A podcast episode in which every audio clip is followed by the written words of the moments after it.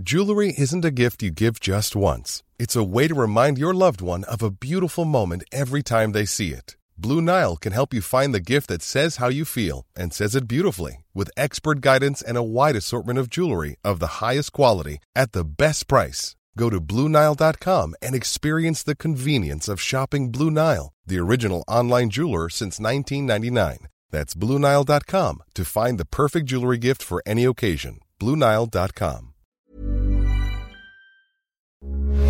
Heraldo Radio, con la H que sí suena y ahora también se escucha.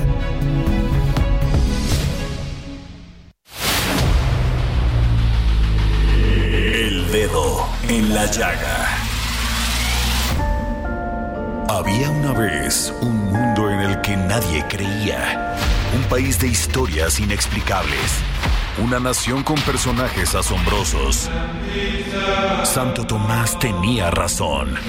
Hay que ver para creer. El México increíble, las verdades que duelen, la voz de los que callan, el dedo en la llaga. Infórmate, diviértete, enójate y vuelve a empezar.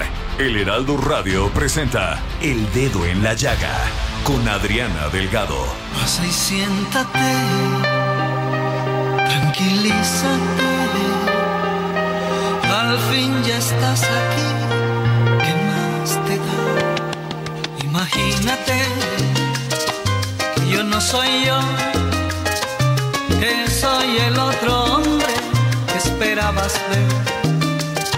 Un desconocido que te ha escrito un verso y te dibujo la luna en un trozo de papel.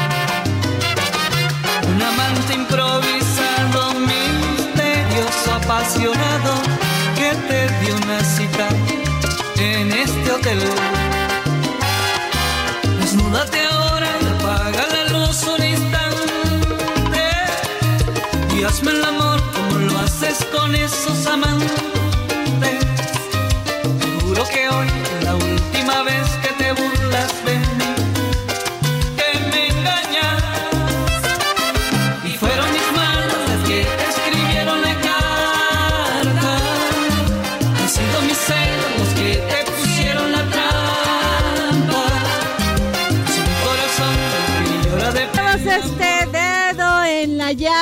Este miércoles 9 de agosto del 2023, escuchando la cita de Gali Galiano, escritor y cantautor colombiano de música romántica, ranchera y tropical. Ay, me pone a... Ay, me gusta mucho esta canción, mi querida Claudia Juárez. Es como un clásico de la salsa, Ay, ¿no? sí, pero a ver, vamos a escucharla.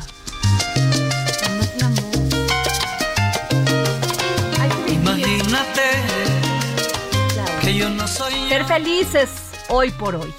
Bueno, y nos vamos a nuestro primer resumen informativo con el gran Héctor Vieira. El presidente Andrés Manuel López Obrador celebró que la inflación mantuviera su trayectoria a la baja y se ubicara en 4.79% en julio, según lo reportado esta mañana por el Instituto Nacional de Estadística y Geografía. El mandatario aseguró que el aumento del 26% de la migración irregular hacia Estados Unidos en junio y julio no se debe a que los mexicanos dejen su hogar, sino al paso por México de migrantes de otras nacionalidades. El presidente López Obrador firmó durante la conferencia matutina un decreto por el que se reconocen, protegen, preservan y salvaguardan los lugares y sitios sagrados, así como las rutas de peregrinación de los pueblos originarios de Jalisco, Nayarit, Durango y San Luis Potosí. También informó que esta semana y la próxima continuarán las conferencias vespertinas en Palacio Nacional para defender el contenido de los nuevos libros de texto gratuitos de la SEP, con el objetivo, dijo, de que se ponga al descubierto de lo mentiroso y cretino que son los conservadores.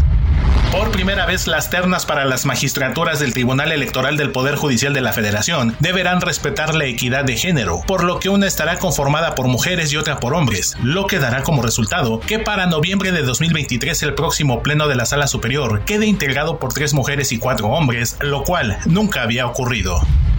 La canciller Alicia Bárcena se reunirá este miércoles con el secretario de Estado de Estados Unidos Anthony Blinken, en lo que será su primera visita oficial a Washington. También se encontrará con el secretario de Seguridad Alejandro Mayorkas y el asesor de seguridad de la Casa Blanca Jake Sullivan, con quienes tratará los temas de la agenda bilateral como migración, tráfico de armas y fentanilo.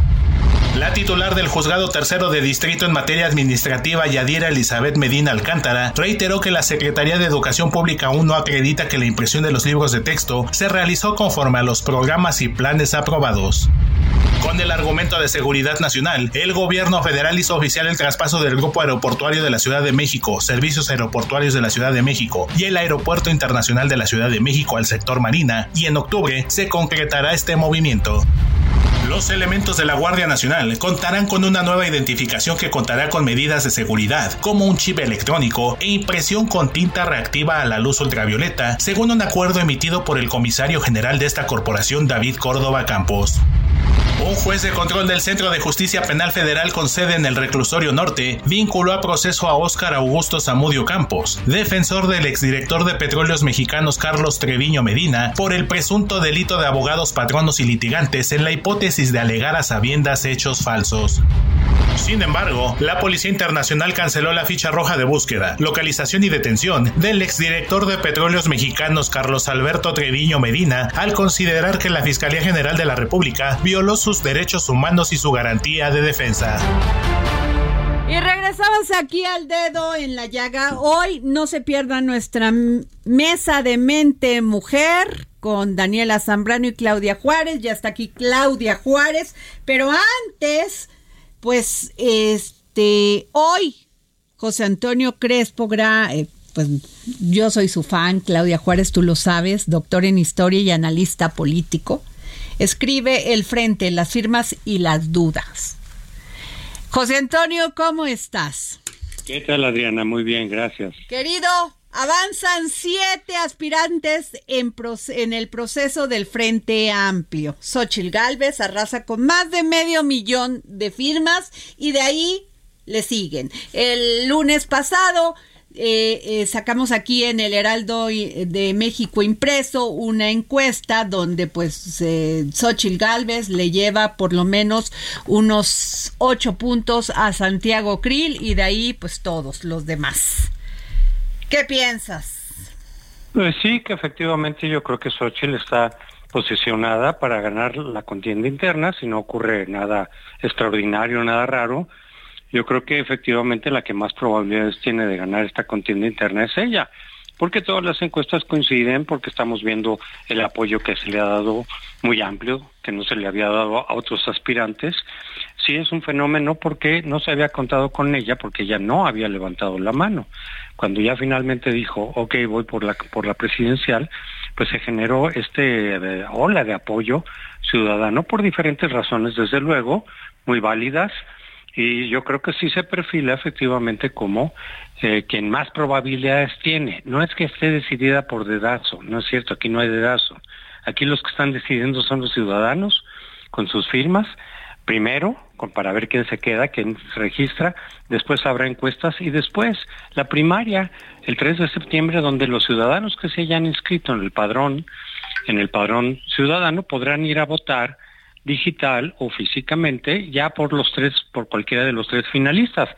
Eh, eh, es va a ser una elección donde los ciudadanos y desde luego militantes de los partidos involucrados eh, pero creo que va a haber el número mayor número de ciudadanos van a decidir quién es el candidato, no va a ser dedazo ni ya se decidió desde antes, nada de eso. Esas, esas son teorías para desprestigiar al proceso mismo del Frente Amplio y en particular a Xochitl Galvez porque porque precisamente López Obrador está viendo que Xochitl sí puede ser competitiva, mucho más que los demás aspirantes de oposición eh, del año que viene frente a Morena. Entonces, pues, desde luego que ya los ataques eh, verbales, los ataques legales, el acoso, eh, la descalificación, la mentira de decir que responde a una cúpula eh, siniestra, para desprestigiarla. ¿Por qué? Porque le tiene miedo, porque sí sabe que Xochitl puede ganarle. José Antonio Crespo, Eh, me llamó poderosamente la atención que días,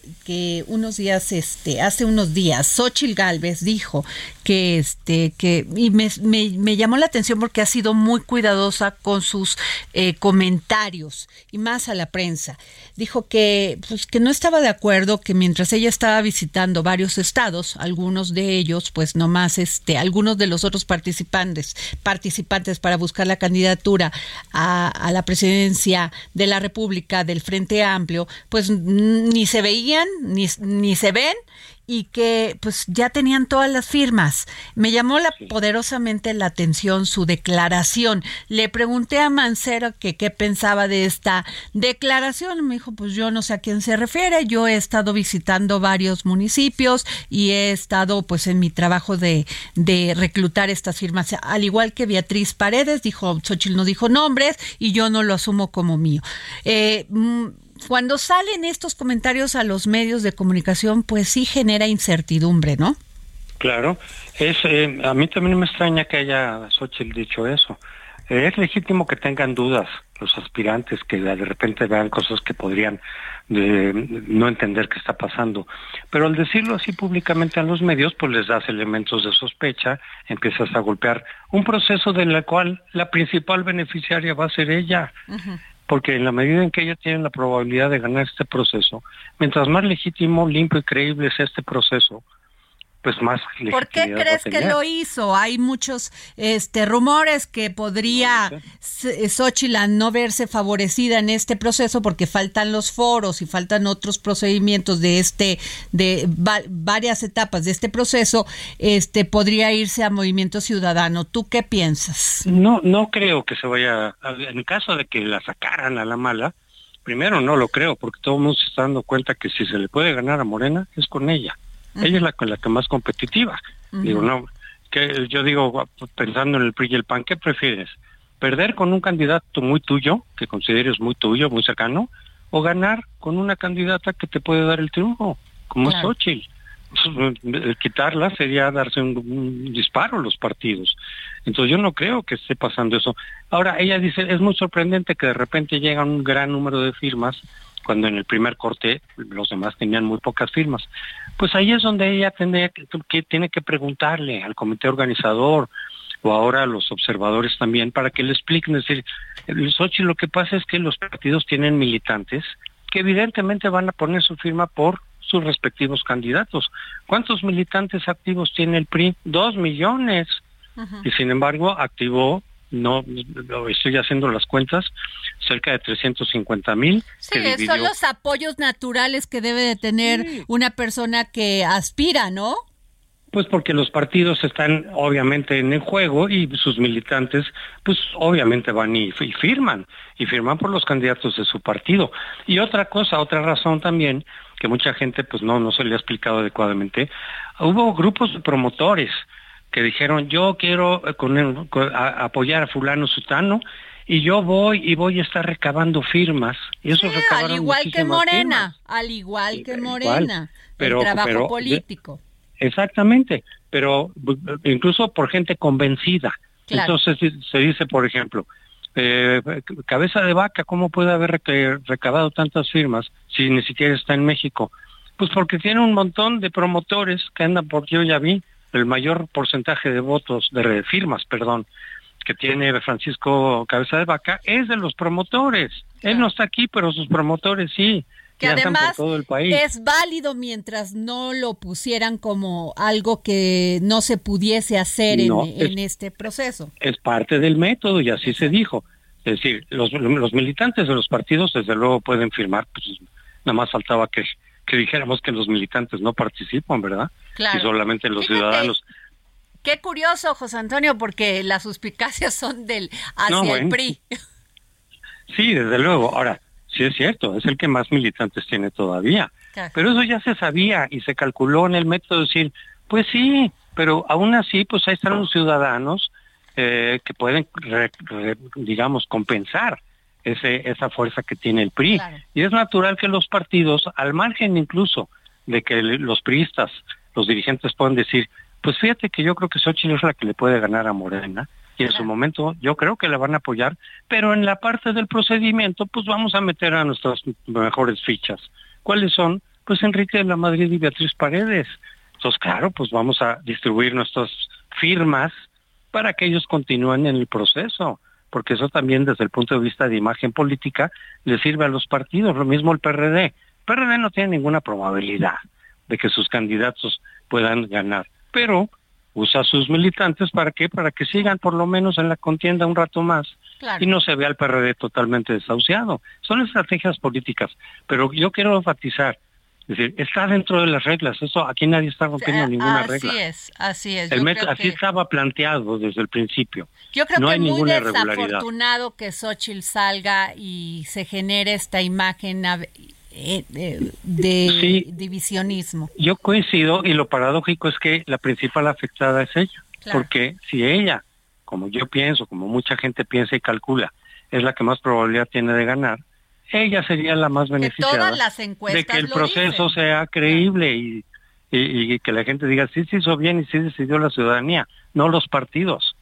Entonces, este, en fin, eh, son cosas de José Antonio, también te quiero preguntar esto, el Tribunal Electoral, pues este ha sido muy contundente con el tema de Xochil Gálvez y este el bullying, como dicen los chavos, el bullying desde el Palacio este Nacional.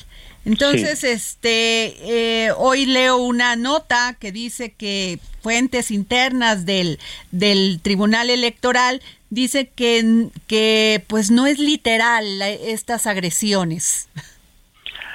Sí, a mí, mira, que la cosa que si es de género o no de género, pues no lo tengo claro, porque cuando se le critica un, una política a una funcionaria por hacer algo malo, digo, pues podemos estar hablando de Xochitl, pero también de Claudia Sheinbaum, en fin, de quien tú quieras, ¿no? De alguna senadora. Bueno, de Claudia se ha dicho cosas horribles, lo único es que no lo ha dicho el presidente de la República. Exacto, pero lo que me refiero es que cuando tú criticas a una mujer política por alguna cosa irregular que esté haciendo, o mal, o por corrupción, eso no es cuestión de género, porque lo estarías diciendo igual como lo hacemos si se trata de un hombre. Lo que sí tiene razón el tribunal, la cuestión de género a mí no me queda clara, porque igual lo puedes decir de un hombre, eh, la misma crítica, ¿no? Y solo porque sea mujer ya es cuestión de género, no lo tengo tan claro. Bueno, lo que sí me pero acuérdate que el presidente dijo en la, en la mañanera, tamales, tamales, tamales. exactamente. Exacto, pero mira, eso es lo que voy a decir. dando por hecho una discriminación. Pero eso podría ser más social ¿eh? que de género, porque también hombres ven tamales. Eso más bien es una discriminación social él que tanto critica el clasismo está incurriendo en eso. Pero ahí yo diría, ese, ese, eso que tú dices de los tamales es una agresión social, más que de género. Pero yo iba a decir, en lo que sí tiene razón el tribunal y el INE en general es que el presidente está violando la ley sistemáticamente al meterse con sus declaraciones, al atacar a la oposición, al atacar a la candidata o a los demás candidatos, se está violando la ley que él mismo promovió después del 2006. El que promovió esta ley restrictiva, sin duda alguna, para los altos funcionarios y en particular para el presidente, pues recordemos quién dijo el famoso cállate chachalaca, pues él, y ahora él es el que está incurriendo, y vaya de qué manera, multiplicado por varias veces, lo que le criticó a Vicente Fox, pero, y, logró que, que efectivamente la ley fuera restrictiva, pero ahora él todos los días la está violando sistemáticamente. Esa parte sí, sí creo que tiene toda la razón, tanto el INE como el tribunal. lo, de la cuestión de género, te digo, depende, ¿no? Pero, José Antonio, lo más terrible de este momento que estamos viviendo es que todo mundo viola la ley en un tema electoral. Pues sí, porque si el presidente es el primero, las autoridades no tienen la fuerza política e institucional para frenarlo, eh, pues entonces todos los demás se siguen y se siguen y eso está debilitando el Estado de Derecho. No solamente el sistema electoral, sino todo el Estado de Derecho. Una violación sistemática del presidente. Y luego los candidatos lo hacen, los partidos lo hacen, los legisladores también, porque si al presidente no le pasa nada, pues a los demás tampoco. Entonces se está debilitando el Estado de Derecho. Pero el principal responsable es el presidente, en primer lugar, porque a mayor poder, mayor responsabilidad. Él es el que más poder tiene, obviamente. Y si él es el primero en violentar la ley y casi casi decirles a las autoridades sí y qué, bueno, lo ha dicho, ¿no? A mí que no me vean que la ley. Pues entonces el Estado de Derecho, lejos de fortalecerse, que es lo que le ofreció, se va debilitando fuertemente. Peligroso. Pues muchas gracias, querido José Antonio Crespo. Gracias, doctor en historia y analista político. Gracias por tomarnos la llamada para el dedo en la llaga. Con mucho gusto, Adriana. Adiós. Gracias. Bueno, pues ahí está. Y mira que José Antonio es un hombre sumamente, este, ¿cómo se dice? Equilibrado. O sea, qué interesante este, este, escucharlo y leerlo. Bueno, eh, nos vamos, fíjense que eh, se, se, reunió eh, Marta, este, perdón, eh, nuestra embajadora Perdón, a ver si la, la, Secretaría de Relaciones ya se me, me, me, llegó un mensaje, disculpen usted, tiene uno siempre lapsus. Bueno, tenemos en la línea a Marta Bárcena, diplomática y es, es ex embajadora de México en Estados Unidos. ¿Cómo está? Adriana, ¿cómo estás? Disculpe por este lapsus, porque entre libros de textos y violaciones a todos los procesos electorales de este país, bueno, me vienen lapsus. No te preocupes, mira, creo que hasta las personas que nos conocen bien tienden muchas veces a confundirnos a Alicia Bárcena, la secretaria, la actual secretaria de Relaciones Exteriores, y a Marta Bárcena, la sí, embajadora de México discúlpeme. No somos parientes, somos muy amigas pero la verdad es que eh, no te preocupes, hay mucha gente que se confunde y es evidente que ella hoy está en Washington celebrando una serie de reuniones. Sí, cuénteme de esa reunión, ¿cómo la ve usted? Bueno, mira, yo creo que esta reunión era sumamente indispensable. Ya había hablado ella con el secretario de Estado, Anthony Blinken, recién cuando eh, fue designada y creo que era un viaje que, que casi puedo decir que se había tardado. Lo que pasa es que tuvo ella que asistir a la cumbre de la Unión Europea América Latina. Y es un viaje que, que yo diría es de rigor, eh, que no tiene nada de sorprendente, que es parte de las reuniones eh, constantes que tiene que haber entre funcionarios de alto nivel, en donde ella, según lo que anunció la, eh, el propio presidente y la Cancillería, pues iba a reunir con Blinken, con el secretario de Seguridad Interior, eh, Mallorcas, que debo decir por mi experiencia en Washington, es el secretario con el que más interacción tiene un embajador de México en ese país y a veces también el gobierno de México, porque es el que lleva todos los temas de migración y aduanas, imagínate. Ahora, eh, Entonces, eh, Marta, eh, ex embajadora de México en Estados Unidos, Marta Bárcena, está descontrolada la migración. Somos de facto el primer, el tercer país seguro.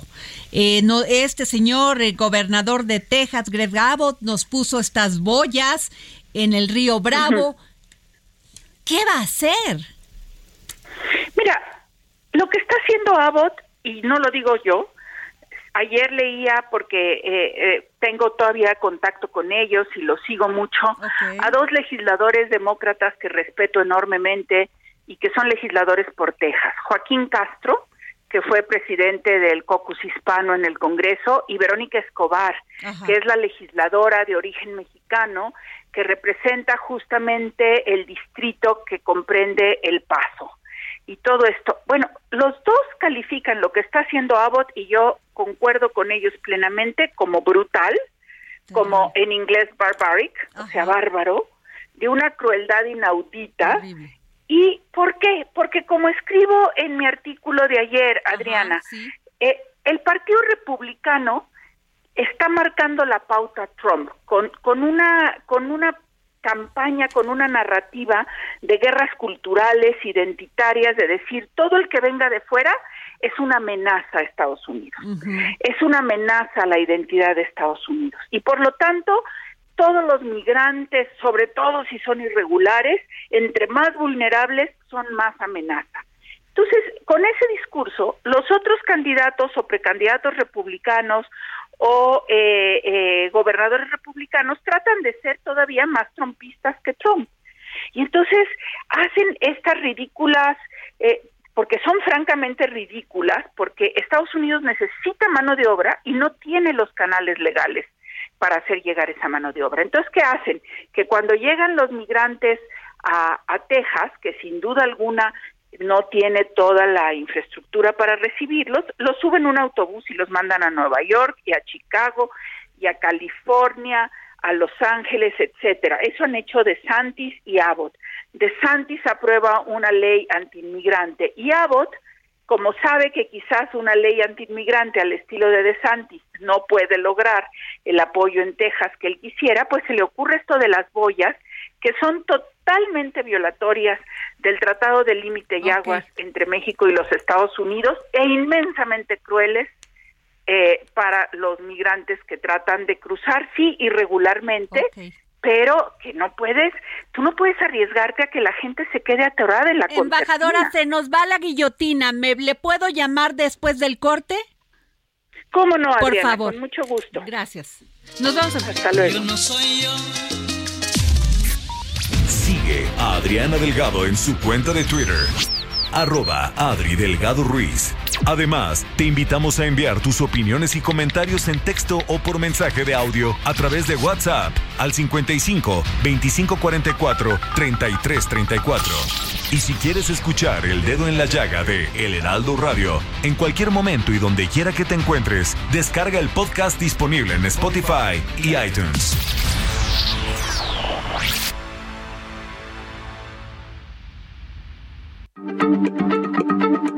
Heraldo Radio, la H se lee, se comparte, se ve y ahora también se escucha.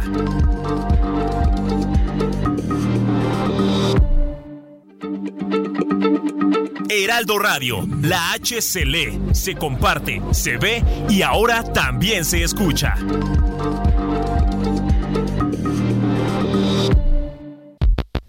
Adriana Delgado en su cuenta de Twitter en arroba Adri Delgado Ruiz. Y envíanos tus comentarios vía WhatsApp al 55 25 44 33 34 o 55 25 02 21 04.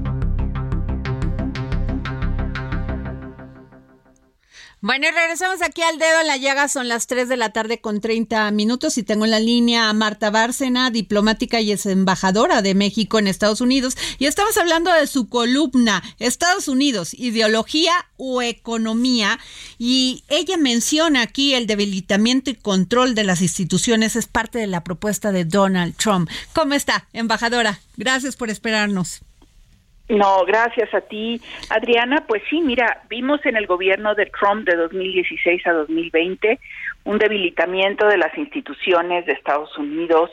Eh, muchos de los funcionarios públicos de muchos años renunciaron, se fueron, y él ya ha eh, trabajado con sus asesores y fue primera plana del New York Times una una propuesta de que si gana a la elección les quitará la autonomía a muchos de los organismos de Estados Unidos para que pasen a depender y a seguir las instrucciones del presidente de los Estados Unidos. Esta tendencia al debilitamiento de las instituciones, Adriana, se está dando en México, se está dando en Estados Unidos, Terrible, se está dando en muchísimos países. Burroughs Furniture is built for the way you live. From ensuring easy assembly and disassembly to honoring highly requested new colors for their award-winning seating, they always have their customers in mind. Their modular seating is made out of durable materials to last and grow with you. And with Burrow, you always get fast, free shipping. Get up to 60% off during Burrow's Memorial Day sale at burrow.com slash ACAST. That's burrow.com slash ACAST. burrow.com slash ACAST. Sí es terrible porque llega a afectar justamente el funcionamiento gubernamental, el funcionamiento del Estado y afecta el Estado de Derecho en todos los países. Y el daño de la división, embajadora. Totalmente, porque son aparte campañas y, y propuestas pues basadas en la polarización. Por eso digo que por un lado está Trump con esta campaña polarizante, y los republicanos siguiéndolo hasta ahora, vamos a ver si cambia un poco el tono una vez que empiecen los debates entre los precandidatos republicanos. Y por otro lado, Biden que sigue insistiendo en la unidad sin mayor éxito con los votantes trompistas y republicanos, pero que dice, a ver, vamos a pelear la campaña eh, con base en los éxitos que he tenido, sobre todo en el área económica, que le llama Bidenomics. ¿Y cuáles son esos éxitos?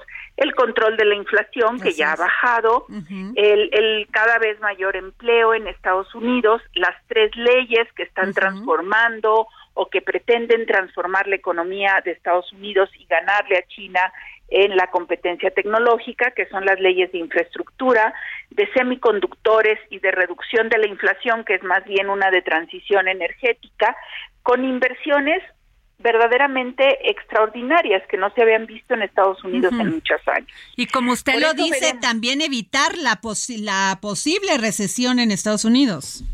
Exactamente, eso es lo que más eh, ese es el objetivo de Biden. Él ha dicho que con sus políticas se va a evitar la recesión. Ya por primera vez, eh, eh, pues dijo la Reserva Federal que efectivamente todo parece indicar que no habrá recesión en Estados Unidos, sino un aterrizaje suave de la economía, lo cual también, Adriana, beneficia a México. Muy bien. Pues ya somos el primer exportador en todo este semestre, el primer exportador a Estados Unidos es México, ya por encima constantemente de China. O sea, sí está cambiando la economía estructuralmente en América del Norte. Pues muchas gracias, embajadora diplomática y es embajadora de México en Estados Unidos. Gracias, Marta Bárcena. Gracias. Muchas gracias a ti, Adriana. Gracias. Hasta pues, luego. Regresamos aquí al dedo en la llaga. Ya llegó Dani Zambrano. Y bueno, fíjense que me llama poderosamente la atención. Y miren que aquí lo hemos tenido y nos ha comentado de cómo va este proceso para elegir candidato ah, y candidata a la presidencia de la República por Morena, ¿no? a Gerardo Fernández Noroña. Y me llama poderosamente la atención porque pues él salió defendiendo los libros de texto. ¿Es así, no, Claudia? ¿Qué dijo?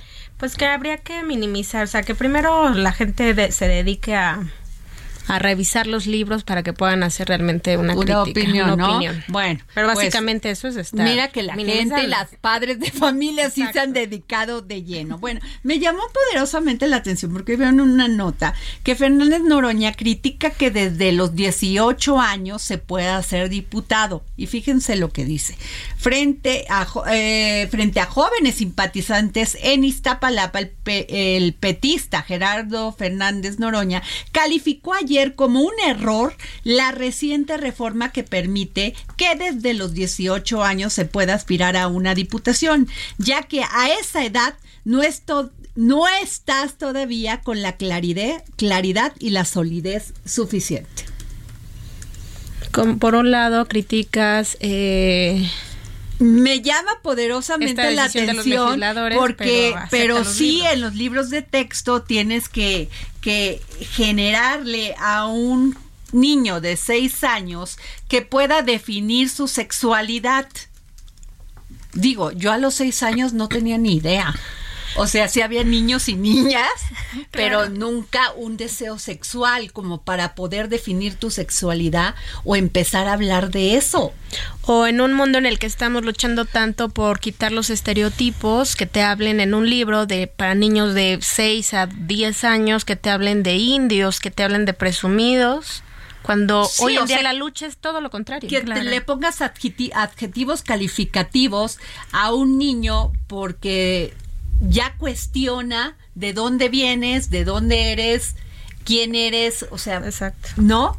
¿No les parece gravísimo? O sea, a mí me yo hacía una un calificativo a alguna niña o algún niño a los seis años y mi mamá me llamaba la atención. Claro. Me llamaba poderosamente y me decía, a ver, tú no puedes hablarle así a este niño y ni hablarme así. Había un respeto, había pues una manera de, de, de comportarte ya de mí. eso puede ser discutible, pero el tema de los valores, el respeto. Además estamos luchando contra el bullying, ¿no? Esto que ha llevado a personas a suicidarse, a vivir en depresión permanente y estamos regresando a esos orígenes. E incluso a personas y a niños, porque hay niños que realmente se han suicidado por el hecho de sufrir bullying. A ese punto iba. ¿Cuántos casos no hemos visibilizado aquí en el dedo en la llaga sobre niños y hablando del bullying, de de niños que le dicen eres un tonto, eres un estúpido, no sirves para nada, estás feo, te, este cuatro ojos, O, los que tienen discapacidad, y que lo pongas en un libro de texto como diciendo es permisible y aunque lo tengas que analizar, híjole, y además mm, iría más allá. ¿Realmente los maestros tienen la capacitación suficiente y necesaria para generarles a, estos, a estos niños ese análisis y reflexión? No, un niño a esa edad todavía no desarrolla un criterio. Y, creo que eso, ese punto muy, muy importante que tocas, Adri, es los maestros, o sea, desde dónde lo abordas, cómo lo explicas, ¿no? Eso creo que es clave, porque justo en este punto es en donde puede haber como estas confusiones, ¿no? Y te voy a decir una cosa que también me llama la atención porque también en estas guías hacia los maestros, hablarle a un niño sobre si es un oprimido o el opresor, si quiere ser, si su felicidad se va a basar en, en la riqueza, y yo ahí pondría, fíjate, estarías en una de las preguntas que le ponen al maestro para que pueda generar una reflexión en los niños. ¿Estarías dispuesto a abandonar tus ideales, tus principios o tu herencia cultural por la promesa de un futuro mejor que ofrezca mayores riquezas económicas? Es que no tienes que abandonar tu origen. Precisamente sí puedes aspirar a tener una vida mejor estoy hace unos hace unos minutos antes de llegar al programa entrevisté a los productores de cítricos en Vega de la Torre Veracruz y en esta parte norte que han perdido 200 mil hectáreas por un por un esta una, enfermedad que se llama ay ahorita me llamo es un, un bicho no y les preguntaba híjole tiene años usted dedicándose a esto y me dice desgraciadamente sí porque no estudié, porque no pude hacer otra cosa en mi vida y me tuve que dedicar a labrar la tierra. He sido muy feliz, pero no soy feliz porque ahora veo que el gobierno nunca me ayuda. Pero además, el lunes platicabas ¿Por qué no aspirar a otra cosa? El lunes platicabas con el subsecretario Gabriel Llorio, le preguntabas, ¿origen es destino? Y decía, pues no necesariamente, porque él es de Papantla, una comunidad pues no de entre las más elevadas económicamente, pero él ha luchado y se ha esforzado por estar en otra posición. Pero en esta ideología que se está adoctrinando a los niños es, tú naciste pobre y no está mal que seas pobre. No, la, la, la idea tendría que ser, esfuérzate porque siempre puedes aspirar a ser mejor o a tener más. Bueno, estaba leyendo la biografía de Mao Zedong y precisamente dentro de sus políticas fue que la gente dejara el campo para dedicarse a este al acero. Fíjate nada más. Por eso fracasó y tuvo que renunciar a la presidencia. Y se quedaron sin campo y se quedaron sin acero. ¿Por qué? Porque no apoyó el campo y los puso a hacer. la gente empezó a fundir y entonces fundía todo lo que fuera, lo que se encontraban y hacían acero y entonces pues no servía para nada ese acero. Entonces ni una ni otra. ¿Por qué? Porque no les das la capacitación y la educación suficiente para que puedan generar este pues otro tipo de ideales, otro tipo de luchas, otro tipo de deseos. ¿Por qué no nos permiten los gobiernos ser libres? Exacto. Ahora, también algo que me llama eh, la atención de todo este debate de los libros es el tema de la sexualidad. Eh, desde segundo año de primaria, pues se les está inculcando a, los niños el tema de la homosexualidad de una u otra forma. Si cuando dos mujeres este, besándose. Yo no tengo nada que ver con eso, o sea, que no se confunda, porque los detractores van a decir no. empezó, la empecé a reconocer a los 13, 14 años en una ya en la adolescencia y aún así necesitas de alguien que te vaya guiando, acompañamiento educación sexual. Pero a los dos años, un chiquito que tiene seis años, siete años, no tiene idea, no tiene un criterio, no tiene idea de lo que le estás hablando y él va a concebir lo que tú le estás explicando. no tienes criterio que jugabas con la Barbie. O sea, con la Barbie, con el Ken y lo máximo que hacían era jugar como compañeros, la Barbie y el Ken. Nunca te ubicaba, nunca ubicabas este que, que que, Hombre y mujer vivían esa sexualidad claro, a los siete años. Exactamente. Exacto. ¿No? O sea, me parece increíble y dentro del tema de ideología, el, el tema de los oprimidos y de los opresores. Dice, entendamos que el sector hegemónico, fíjate, los opresores poseen dinámicas agresivas contra otros por la situación de enajenación, como se encuentran. Para escribirlo como Freire, es por esto por lo que para los opresores el valor máximo radica en el tener más y cada vez más a costa, inclusive del hecho de tener menos o simplemente no tener nada de los oprimidos. Por Dios. Pues, Perdón. O sea, resulta que aquellos que sí logran tener una posición económica, salir adelante porque estudian. Y hemos hablado también de muchos casos en este programa, de niños, por ejemplo, la niña en Papantla, Mm. este, Claudia. Sí. La niña de Papantla, Veracruz, que este que eh, generó todo un este un robot para ayudar en la medicina. El niño astrónomo de, de este Campeche. No tuvieron oportunidades, ellas lo- ellos la, los la buscaron y sin embargo salieron adelante. No se los dio el, el- el gobierno. No les dio esas oportunidades. Cuando yo le preguntaba a este chico en Campeche, ¿tenías una computadora? ¿Tenías oportunidad? No, me tenía que ir y caminar hasta el pueblo más cercano donde había internet y te prestaban las computadoras. Este niño salió con su propio esfuerzo, con su cultura del esfuerzo, hacer algo más. No quería quedarse ahí. Pero me dice, pero esto no me hace olvidar de dónde vengo, Adriana. Esto me hace reforzar que tenemos que hacer para que muchos niños de mi comunidad también aspiren a tener otra oportunidad. Y aspirar no es malo. O sea, de entrada, quitemos ese tabú de que aspirar no es malo. Bueno, sin embargo, este es importante aquí en el dedo en la llaga escuchar todas las voces y este tengo en la línea al doctor Ángel Díaz Barriga, investigador emérito del Instituto de Investigaciones sobre la Universidad y la Educación de la UNAM. Este, doctor, ¿cómo está? Muy buenas tardes. Buenas tardes. Un gusto en saludar. Gracias, doctor, y gracias por contestarnos la llamada. Este, eh, sobre este tema de los libros de, de texto, este, doctor, porque se ha escuchado muchos, este, pues eh, ha sido un gran debate el que se ha tenido cuando ya se presentó más el contenido vía electrónica y este y leí una declaración donde usted dice que estos libros, estos nuevos libros de texto gratuitos son diferentes a los anteriores porque tienen una estructura y una lógica distinta a la que históricamente han tenido.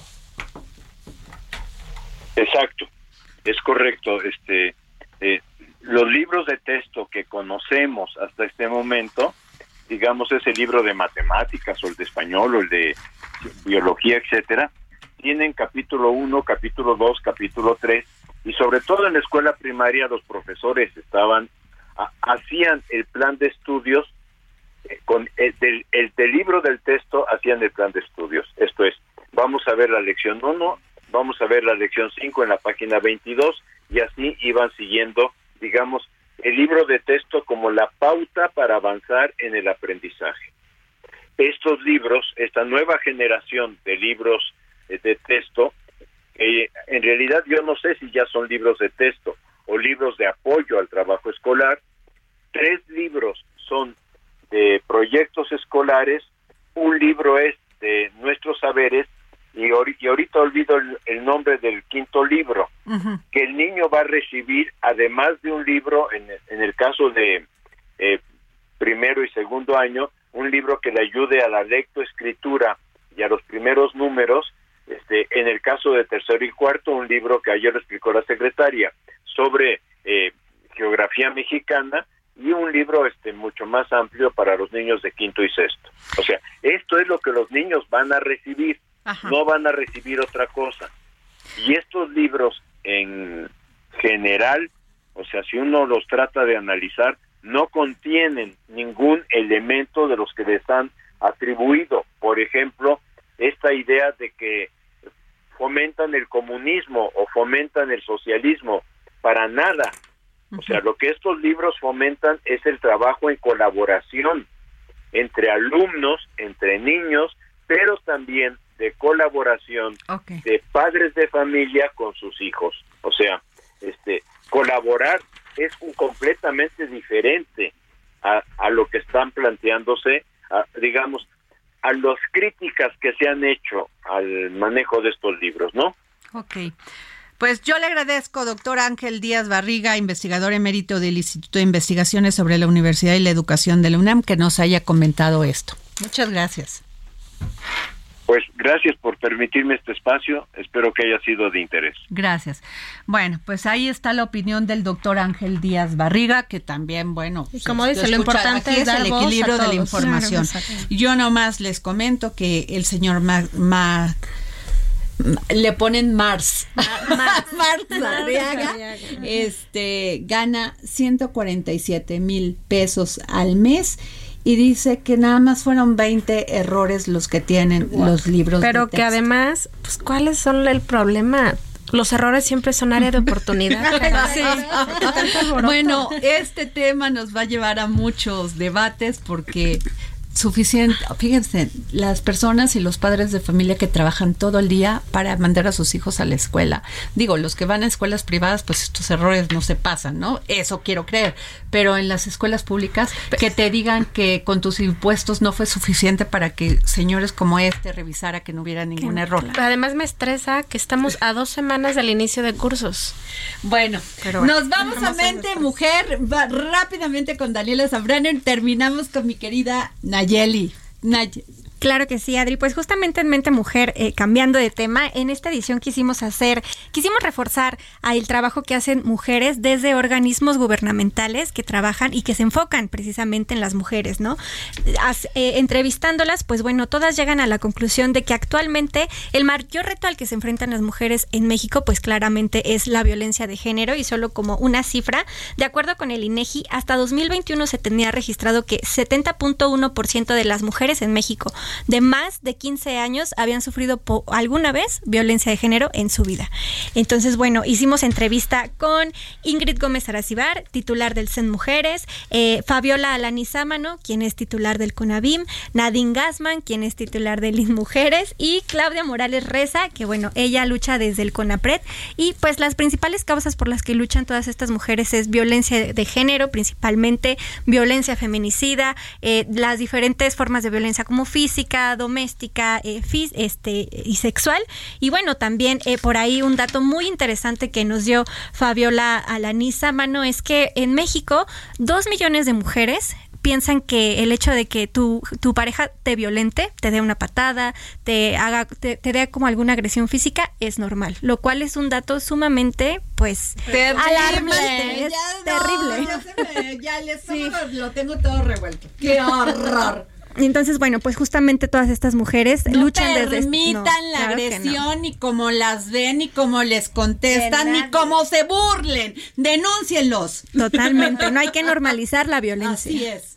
Eh, bueno, Nayeli Roldán, a ver. ¿Cómo están? Gloria Trevi. Gloria Trevi regresa y ahora regresa en una bioserie que hizo Carla Estrada. Tardó cinco años, tuvimos una plática con ella, tardó cinco años en hacerla, en materializar el proyecto.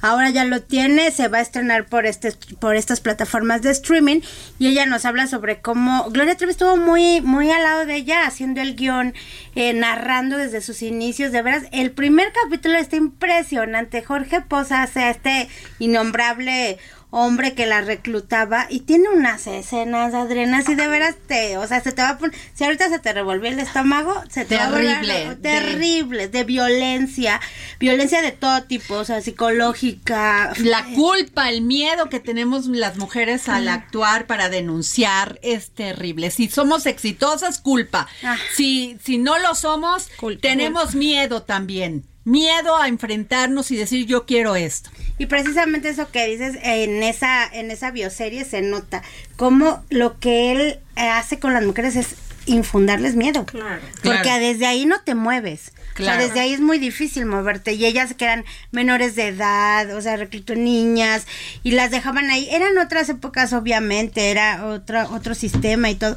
Pero de veras, el primer capítulo está impresionante. Carla Estrada lo hace muy telenovelero. Es una gran productora. Ella es muy así pero creo que fue un, un gran trabajo de edición. Fueron siete meses eh, grabando, son 50 capítulos, ¿eh? entonces sí, agarren su tiempecito porque para tenerlos va a estar muy difícil terminarlo, pero, y ya está, está pensando en una segunda parte. No, bueno, 50 capítulos. Sí, es, muchísimo. Pero bueno, va, a estrenarse el jueves, mañana, ¿no? Mañana, es jueves.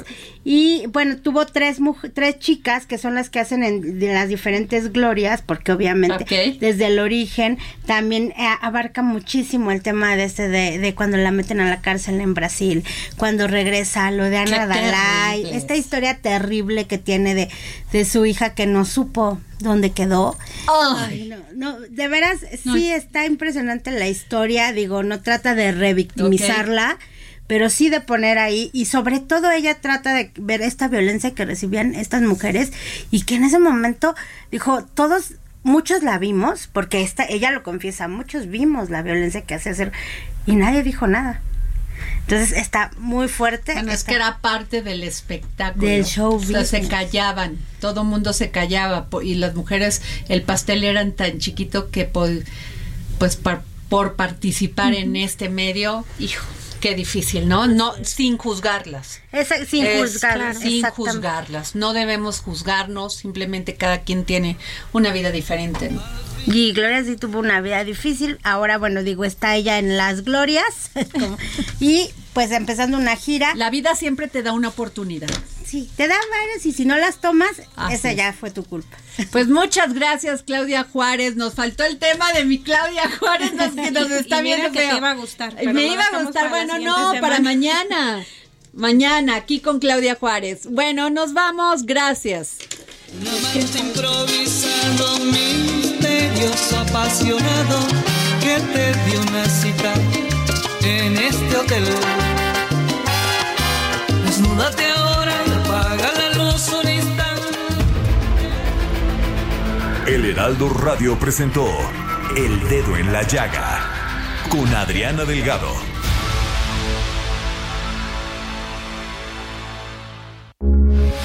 Heraldo Radio, con la H que sí suena y ahora también se escucha.